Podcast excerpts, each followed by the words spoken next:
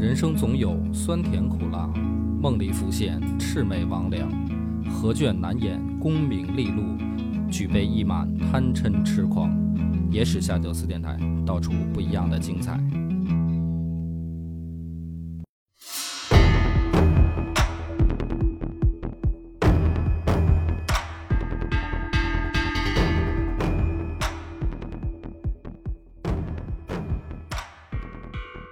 大家好，欢迎收听《野史下酒》，我是主播恶霸波。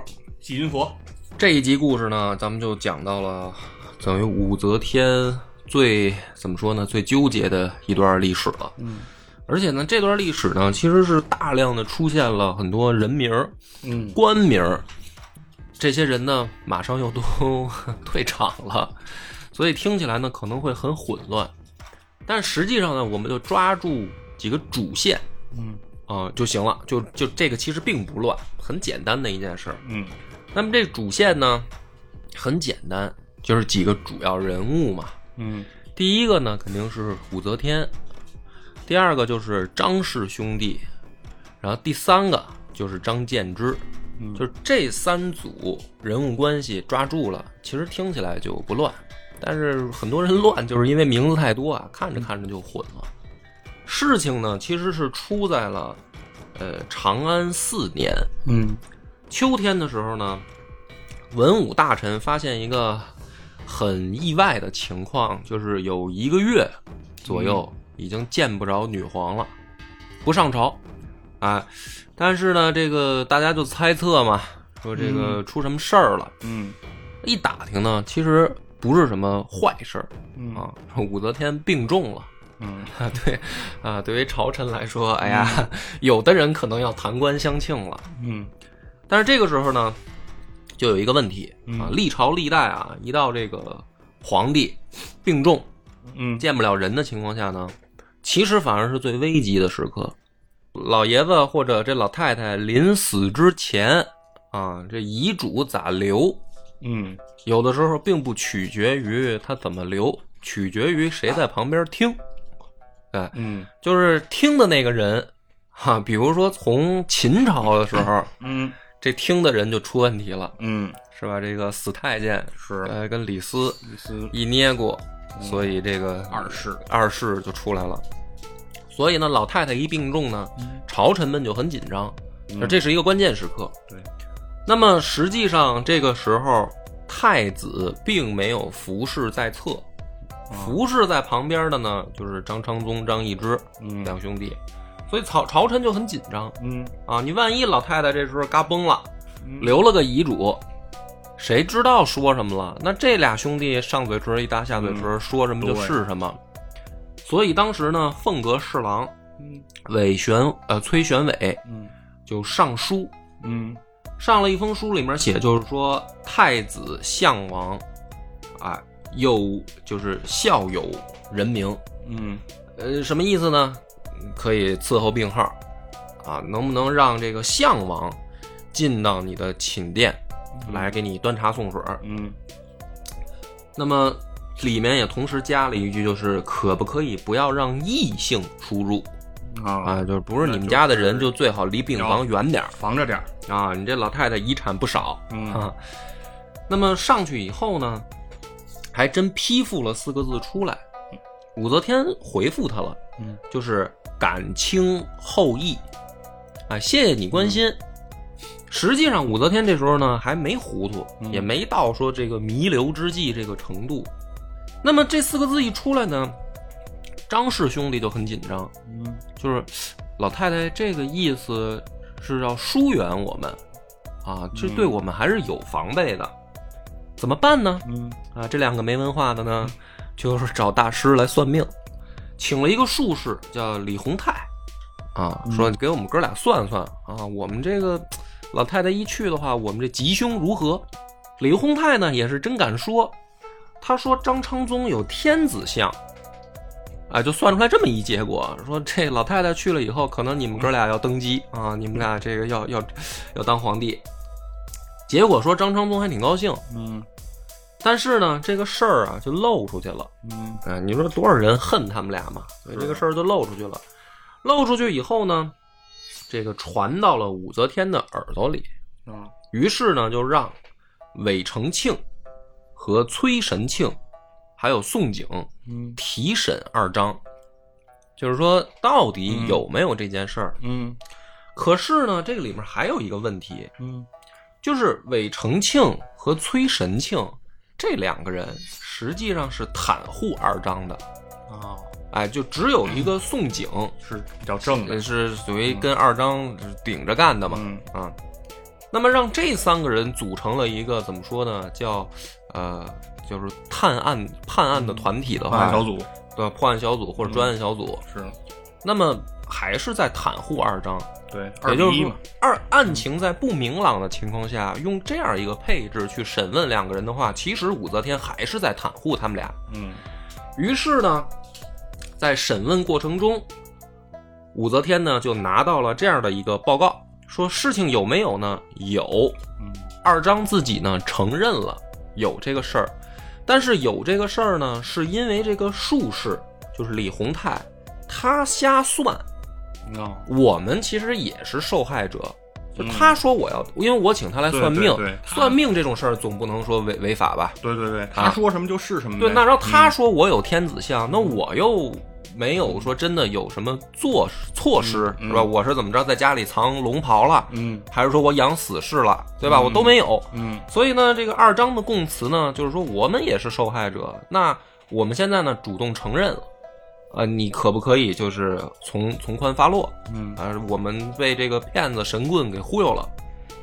那么，韦承庆和崔神庆这两个人，他照武则天的这种方向去办的话，就是说，呃，本身唐朝也有，你自首的话呢，就可以减罪。啊二张这个就可以说算是自首，啊，主动承哎，认主动承认错误，嗯坦白从宽了。这个情况下呢，宋璟就跳出来了。嗯宋璟呢很刚，他就上了一封奏折，或者说叫奏书，嗯说没错儿啊，按照现在的供情供的这个情况来说，这个术士是肯定死的嗯。啊，他他是跑不了的。嗯。但是问题是说，你二章听了这个术士的话以后，你正确的做法应该是什么？你应该把这个术士抓起来，嗯，然后赶紧交给有司，对吧？嗯嗯，你这个是正常的做法。对哎，你也没上报啊是，你还怎么沾沾自喜的？听了就听了啊，你就记在心里了。嗯就说，虽然没有具体的行为，但是这样的话一样是谋反你的不臣之心。对不臣之心。嗯而且呢，毕竟你是源头，对对吧？就是说术士是什么呢？见人说人话，见鬼说鬼话。人家也是察言观色，他肯定是通过你的这个言言谈举止，他顺着你说。所以你说这个事儿，你现在想通过一个自首就躲过去，这是不可能的。嗯所以宋璟就很刚，说术士是要杀的，二张也不能放过。然后这个时候呢，上去以后，嗯武则天没有正面答复宋璟，嗯但是呢，给他出了一个调令嗯啊，让他去安抚龙属，就是你去四川出个差。啊在这个情况下，那么这个就很明显，就是说这个案子还没有结案的情况下，你让你出差，就是把你调离这个专案组。嗯。于是呢，宋璟就更做了一个怎么说呢，叫意外之举。嗯。他回了一个这个怎么说呢，叫叫说法，嗯。说你看我是什么官职？嗯，我是御史中丞。李荣成哎。封纪长官，对，那么我援引本朝故事啊，就是古代呢，它有就是从汉到唐啊，它有这样一个怎么说呢不成文的规定，就是说律法有的时候它并没有很清晰的界定说是比如说什么行为怎么处理，嗯。尤其是在处理政事啊，我只是说政务的政嗯这种政事的时候，很多啊都是援引故事。什么叫故事呢？就是曾经发生过，嗯。上一次怎么办的，那么再发生同样的事情的时候，我们应该怎么办？嗯，这就有点判例法的哎意思。比如说呢，比如说哎发大水了，嗯，发大水了呢，这种事儿就是呃朝廷一般会赈灾，对对吧？那么你赈灾你怎么赈？嗯呃，赈多少，调哪儿的粮，嗯怎么处理灾民这些事儿，其实法律可能没有规定。对，这太细节了。对，因为你这个就是要按照实际情况你去处理的。你比如说，呃，比如说，呃就是 A 省嗯发大水了，嗯那么应该从 B 省调粮，嗯对吧？那么比如说 B 省现在也缺粮，嗯那你可能就要 C 省。对，那么就是说，这样的话就形成了一个故事。上一次怎么做的，嗯下一次再出现的时候呢，官吏如果援引故事呢，实际上他不会犯错。嗯对，就是说，你不要问我的责嘛，嗯因为上一次的人就这么办的。是借鉴成功经验。哎，那么宋璟这个回复就是说我援引本朝故事，嗯如果御史中丞出差，嗯应该是军国大事，哦就是比如说外省出现了军国重要变革，啊，才需要去我才需要出出差。嗯那么现在呢，四川没有发生军国大事，嗯所以我御史冲城不应该去，不应该我去、嗯啊！你可以随便派个别的人去。嗯那么这个说的呢有理有据，于是呢，没过几天又下来一个调令，嗯。就是武则天说啊，说这个幽州查出来了一个都督，叫屈突仲祥，嗯。贪赃枉法，嗯，受贿了，可能。说你去查一下贪污案，你管风纪的，对对对，这事儿该你管了吧你？分内的。啊，结果呢，宋璟又上一个，嗯。说外臣有罪，应该由监察御史去审他，啊。因为这个从汉到唐呢，嗯其实还是分成两个官制啊，一个是中央官，中一个是地方官，嗯对吧？那么我作为御史中丞，中央官的风纪归我管，嗯我你就是出事儿了，我去查。嗯，你这是外官，对，你外官，那你就应应该是让监察御史去就行了。理论上到不了我这儿。哎，又给顶了。嗯顶了以后呢，这个时候兄弟们也给力啊，嗯就是私刑少卿还验犯，嗯。因为他管刑罚的，嗯。嗯，还有这个凤阁侍郎崔玄伟嗯。也一块儿上书帮宋璟说啊，说这个张氏兄弟这个事儿应该结案，嗯。就是他们不去管宋璟这个调令的问题，嗯。他们只是催着说这件事儿应该结案。嗯。那结案的方向呢，就是说这两个人肯定是有罪的，就逼着老太太嗯。动手。于是呢，武则天是真没招了啊，就把宋景叫到跟前了。你嗯注意，这个时候老太太可是这病还没好利落的情况下啊，嗯就把宋景叫过来。嗯叫过来以后呢，书里面写的是温言劝解，啊就是打感情牌了。嗯啊，你这个人吧，他总是要这个有一个感情因素在。嗯嗯那么作为一个领导，对吧？嗯亲自出面嗯啊，跟你说，啊，比如说小宋对这个事儿呢，我觉得你做的也对嗯啊，但是呢，这个小张呢，都放他一马嗯啊，让他以后这个改过自新吧嗯。假如说我不知道武则天原词儿说的什么，我只能说猜这么说。总之放低姿态的一个对，那这个就是给脸嘛，是，啊，给台阶儿你。就就坡下呗。然后呢，这个宋璟厉声回复，嗯说啊，我知道这两兄弟呢你喜欢，我也知道，嗯我这么去追着他俩往死了咬，你可能会不高兴。嗯说但是呢，这个事儿该怎么样就怎么样，你就是因为这事儿恨我，我也要秉公办事儿，就是很刚。这个时候，武则天呢听到宋璟就是不给面子嘛，嗯啊，你你这毕竟是你是当臣子的，是不给面子，就是已经是勃然变色。嗯旁边呢也有人，就是内史杨再思嗯。啊，在旁边看出了老太太要发飙了，于是呢就说啊，说宋景啊，你先出去，啊。就是我代为宣令出去，因为皇帝旁边有这种礼仪官员，啊比如说你进来的时候，人会高喊你的这个名姓官职，然后说谁谁谁来觐见，嗯。然后呢，这个出去的时候也有人喊。嗯。杨再思呢，其实很机灵，他就提前喊了，说请，比如说请出去、嗯啊。然后这个时候呢，宋璟其实知道杨再思是为他好，嗯，是在救他。是在救他，但是呢，还是刚到底，就是说我还没有等到结果。嗯。啊，我要听陛下最后的结果，我再走。嗯。你不要这个替陛下这个宣旨。嗯。于是呢，这个老太太就被逼得没招了，嗯。啊，也说不过他。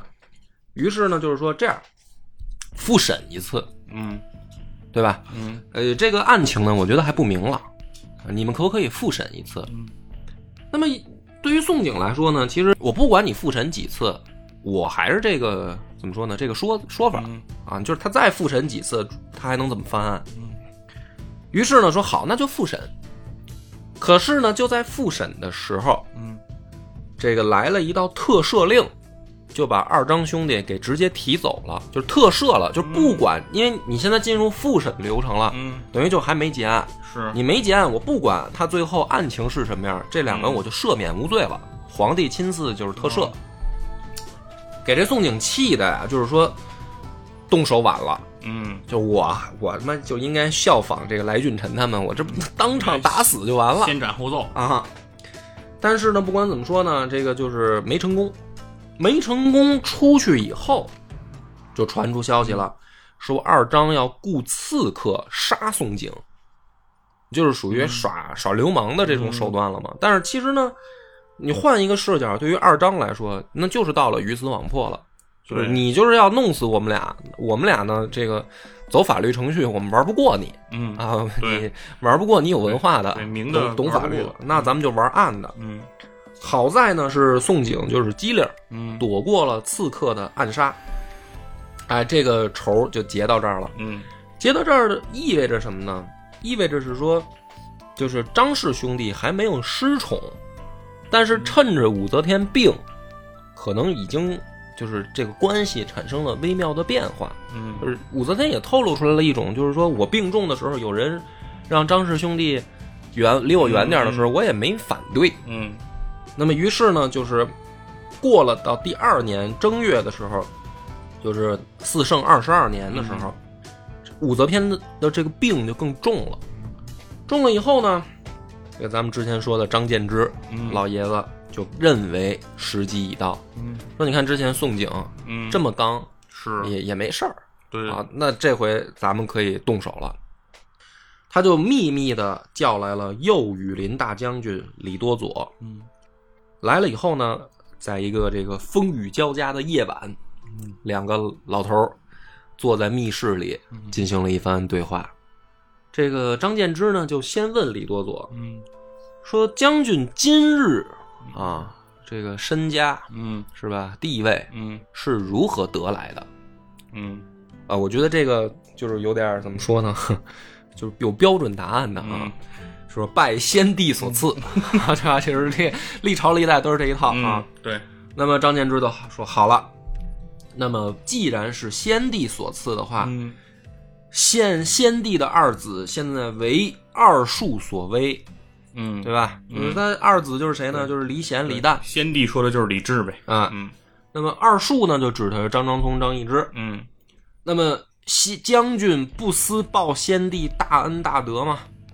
就是你看这个咱们嗯前任老皇帝的儿子，现在让人就弄他，已经快、快不行了嗯啊！你这不出来做点什么吗？那李多佐就是说，你叫我来，这不就是说这事儿吗？就是说，那行，只要是为了国家好，嗯愿意让相公驱使，就是您说怎么办，嗯我就怎么办。但是前提是说，咱得为国家好。嗯啊，实际上能叫来，其实俩人就已经达成共识了嘛。对所以这一番话呢，无非就是在最后的一个敲敲定一下。敲定一下、嗯啊，就是咱们也得有个仪式感，是总得总得有个密谋的仪式感。然后张建之说：“那太好了，这样要要想政变，嗯先得控制禁军，就是羽林军。对那么羽林军里面呢，咱们得安排自己的人。嗯我这儿呢已经有人选了，还彦范、嗯敬辉、丁辉李战这哥几个给安排进羽林军，嗯然后呢，到时候咱动手的时候，这不就方便吗？对这个李多佐呢说，你这个光安排自己人啊也不好，嗯太明显。这样、嗯再安排一个武攸宜，你得安排一个老武家的人进去。对哎，你这样的话就是显得说，哎，咱们这边虽然这个有人事调动，但是呢，看起来也没什么毛病，有嗯有你的人嘛。对于是呢，两个人商量定了以后，果不其然呢，调动没有引起二张的怀疑，因为有武家的人嘛。嗯啊，然后张建之说：“这事儿啊要成了，嗯咱们准备动手。”临动手之前呢，还有一个小插曲，嗯就是还彦范啊也知道事情凶险，就是历朝历代，但但凡这种政变的事儿，是是吧？那个万一有个什么走漏风声的，谁死嗯谁输是不一定。是就还彦范呢，临走的时候就跟老妈说，嗯。说这个我这个可能要办个大事儿，啊，能成不能成呢不一定。嗯。啊，万一不成呢，我就无法尽孝了。那么老妈呢就说啊，说这种事儿应该是先国后家。嗯。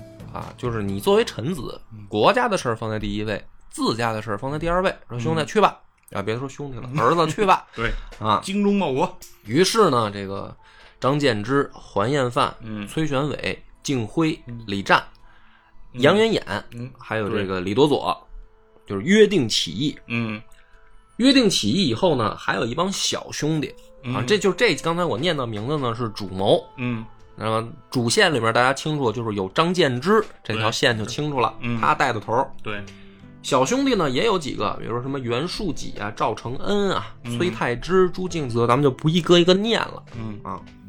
但小兄弟里面有一个关键的，就叫王同角。嗯这个王同角呢，他是李显闺女，这个新宁郡主的老公，哦他有这样一层关系。所以呢，他们一发动政变，嗯带着五百羽林军往这个宫城里冲的时候，王同角这一路呢就冲到了东宫嗯啊，就是说白了就是太子的住处，干嘛呢？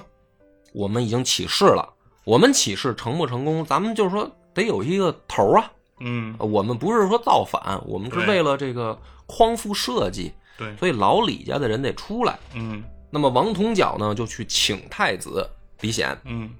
去了以后呢，这个李显呢就挺拉胯的啊，就是说，嗯，怎么说呢？说那个，呃，要要要要干大事儿是吧？嗯咱们干大事儿，太后知不知道啊？啊，太后知道会不会有意见啊？嗯。我出面不太好吧？嗯。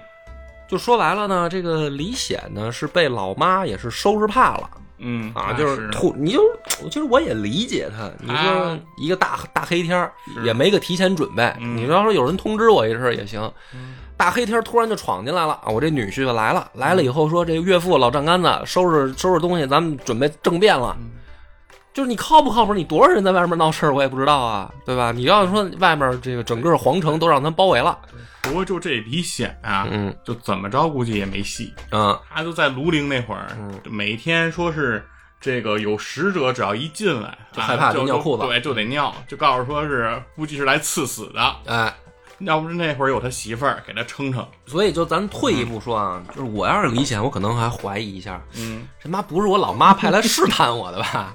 啊，啊，就是看看我有没有二心。哎，对，这还真说不好呀。对啊。以他的这个多年经验，对啊，就是说他这个能活到现在，其实也是说这个战战兢兢的活的、活到现在的。是，所以呢，这个太子就有点拉胯。嗯。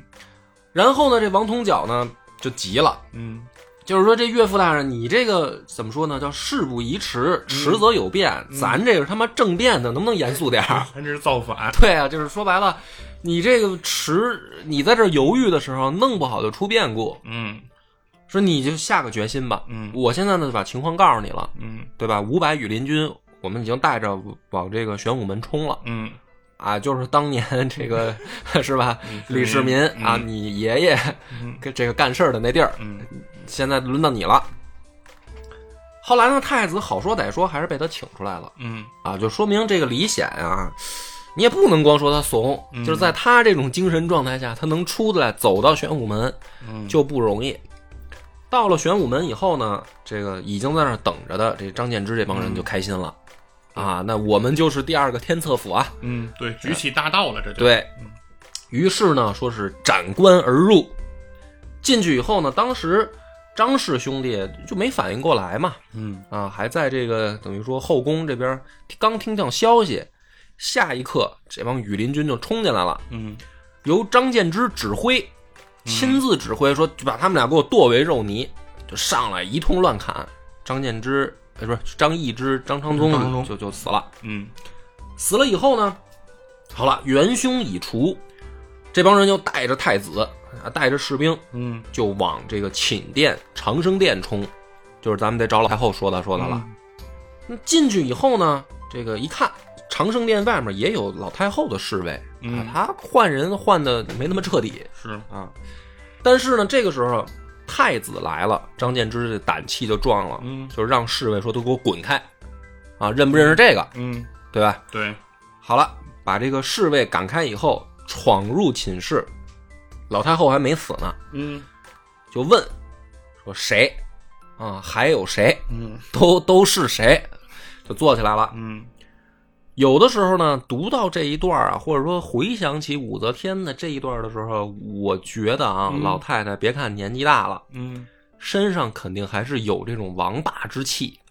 对，导致呢，接下来的一番对话对话啊，嗯张建之也有点拉胯。嗯张建之这么说的，嗯说这个张氏兄弟谋反，嗯我们呢是奉太子令嗯诛逆，嗯但是呢恐事情泄露，不敢御奏。嗯如今呢，二张呢已经伏诛，嗯臣等自知称兵攻进，罪该万死。就是说，他这个说到这儿啊，嗯就有点拉胯。政变，政变嘛，嗯，你已经带兵闯到寝宫了，对啊，这个时候说白了啊，仗着太子那个唯唯诺诺，你就把话就说了，应该是什么呢？隶属武则天罪状嗯啊！你这个老太太，比如说昏庸无能，你都干了什么错事儿嗯啊？你就是随便说几个，比如说褚遂良不该死，嗯随便 列几个，对来俊臣这个不该用，嗯是吧？二张祸乱宫廷，你随便列三条呗。对，然后呢，就是说这个老太后请退位嗯啊，然后我们匡复这个李氏家家家族。他没这么说，他说我们有罪嗯啊，你给你给定个性。嗯于是呢，这个情况就发生了变化。老太太呢就说，就是说实际上你们这就是无异于谋反了。嗯但是呢，看说拿着刀带着枪的冲进来，老太太就再有王霸之气。你这个时候就像说，呃，吵架要拿捏这个分寸，是好汉不吃眼前亏啊，对，就是要不卑不亢。嗯老太太还挺有手腕儿，嗯她就挨个扫视，嗯。先看看来的都有谁。啊。然后呢，就看见这个李战嗯。靠着门儿那儿站着，他就先说李战啊，嗯。你也参加了是吧？嗯。然后说我待你们李家父子不薄啊，今儿这个事儿你也参一股。嗯。这个李战紧接着就拉胯，嗯。就是说呃这个很惭愧 啊，就是不好意思啊，低头不语。嗯。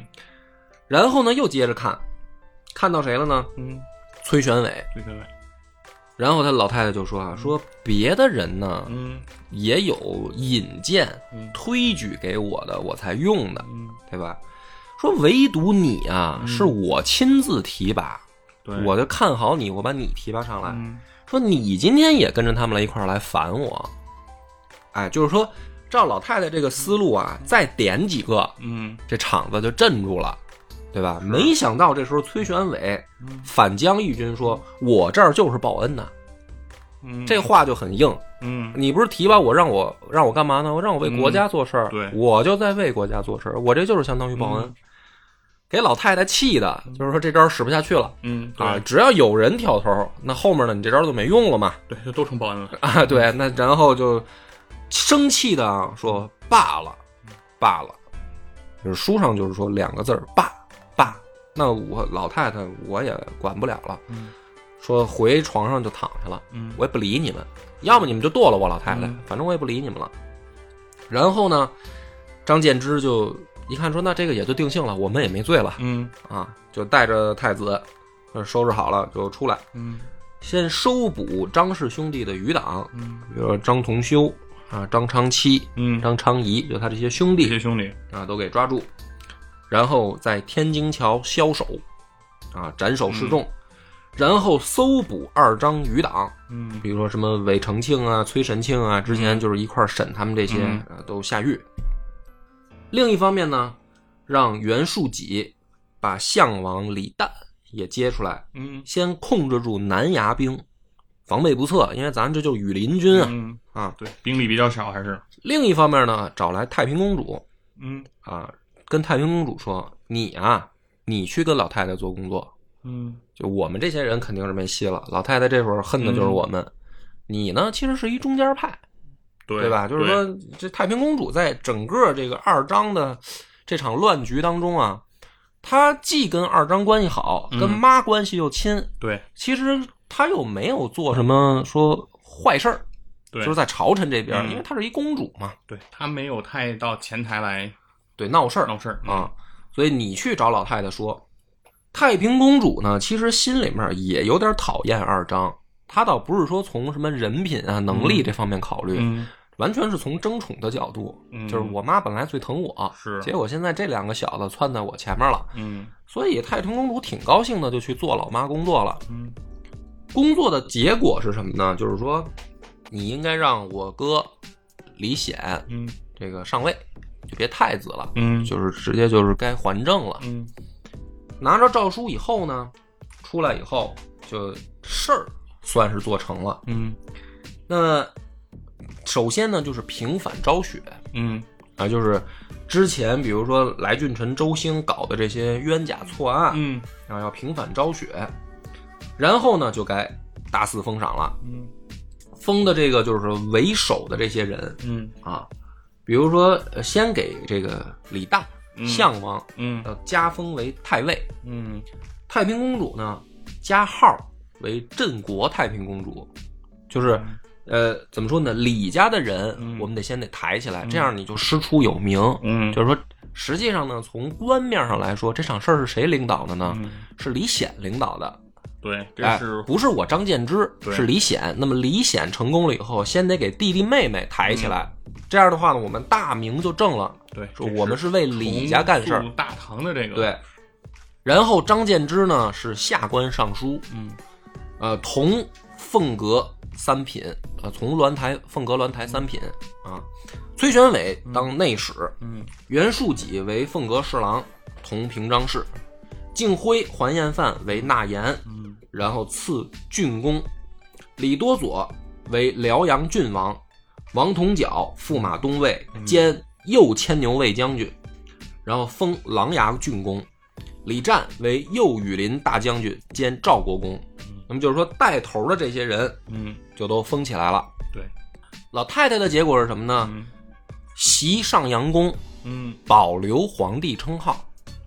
啊，就是说、嗯这一场政变，我们没有说要推翻前朝的意思，只不过呢是要把张氏兄弟清除，让李家的人重新执掌政权。嗯于是呢，这个事儿呢算是大功告成。嗯但是这里面呢有一个事儿挺逗，嗯就是在清除余党的时候，把这个姚元之也算进去了。嗯，哎，就是日后的姚崇姚崇，啊。嗯那么这个里面呢，姚崇就很奇怪，因为按理说呢，他是张是建之一一派的，对，嗯就是说他其实在这一场政变当中是向着张建之的，对，可是呢，在结果的时候是把姚元之、嗯姚崇给嗯出放为亳州刺史，嗯，还给贬了，哎，其实就是得给给他扔出京师了，啥意思？为什么呢？嗯就是说啊，说这个在迁徙武则天去上阳宫的时候，就给他搬家嘛，嗯啊啊，嗯过程当中呢，说这个姚元之在旁边就是看到了武则天的驾驭，嗯于是呢痛哭流涕，哦，就是哭得很伤心。哭完了以后呢，这个回来张建之就听说这事儿啊，就问他，嗯。呃，说这兄弟这是一喜事儿啊，嗯。就是咱们这个政变成功了，这是一胜利的标志，这是一个、嗯。咱们说这个算是圆满结束收官。是。老太后去上阳宫，是。你怎么反而哭这么伤心？嗯难道说嗯你对于老太后嗯。这个事儿有什么想法？那么姚元之呢，他自己解释，嗯。他说实际上我之前痛恨的是二张乱政，嗯。武则天呢就是等于叫用人不明，嗯。她应该退位，嗯。这个是我支持你们的。嗯。